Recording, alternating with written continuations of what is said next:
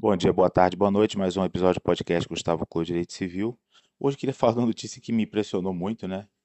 Li no Conjur que uma magistrada autorizou que um estudante que por conta lá da lei 14040, lei de calamidade pública da pandemia, estudante de medicina, no online puxou um monte de matérias e cumpriu a carga horária mínima.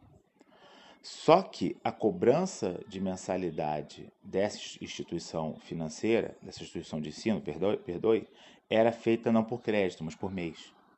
E aí a faculdade veio e disse: Olha só, então eu quero te cobrar os, os últimos tantos meses, né, que ainda faltam para completar o tempo do nosso contrato. E a juíza falou: Não, não vai ter que pagar nada. Não. A, a lei não prevê, a LDB não prevê, nenhum lugar está previsto, nessa lei também não está previsto o pagamento de mensalidade após a conclusão do curso. Se formou, você para de pagar a faculdade. E aí é um caso muito interessante para a gente analisar é, como é que num contrato bilateral, né, as expectativas das partes elas dialogam, né? É, eu, como instituição de, de ensino, eu, eu imaginei um determinado percurso, um determinado tempo, a ser pago de uma determinada maneira, dividido no tempo. E uh, isso tudo foi atropelado por uma lei que mudou as circunstâncias práticas e fáticas desse contrato. Tudo ficou diferente. Né? E nessa lei que mudou as circunstâncias fáticas e práticas, tornou-se possível algo que antes não era, que é fazer um trilhão de matérias ao mesmo tempo que elas são online. Né? E aí, uma das partes, se valendo dessa circunstância, né, podendo usar-se potestativamente, se utilizar potestativamente dessa circunstância, mudou o equilíbrio econômico financeiro desse contrato. Eu não sou capaz de afirmar que, analisado o aspecto financeiro, feito uma matemática da coisa, a gente chegasse à conclusão de que ele tem que pagar tudo até o fim.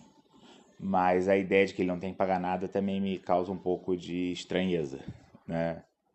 É, não é razoável que num contrato por conta de uma circunstância desconhecida, posterior, uma parte possa melhorar os seus ganhos. Não é?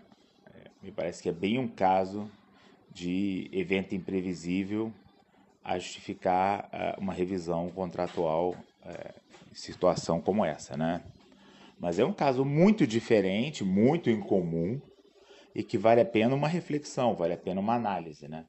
É claro que uma resposta simples seria: ah, não, direito do consumidor, consumidor é vulnerável, na instituição de ensino é fornecedora e o contrato tem que ser interpretado contra a instituição de ensino sempre, né? É, essa questão do equilíbrio econômico-financeiro é menos importante, só quem pode alegar onerosidade excessiva sem alegar evento imprevisível é o consumidor, blá blá blá. Só que, olha só, nesse caso tem evento imprevisível e não é impossível para o fornecedor alegar evento imprevisível em situações como essa. Né? Tem pandemia, tem lei da pandemia.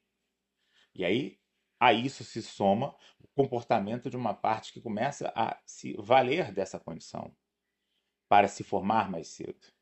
E além de se formar mais cedo, não pagar o tempo combinado, avançado, que deveria fazer frente ao custo total do curso de medicina, né? Porque existe um cálculo de custo, com de lucro, etc e tal, e isso acabou sendo frustrado por essa por essa circunstância imprevisível. Enfim, caso para reflexão muito interessante e vamos, vamos falando aí, como sempre.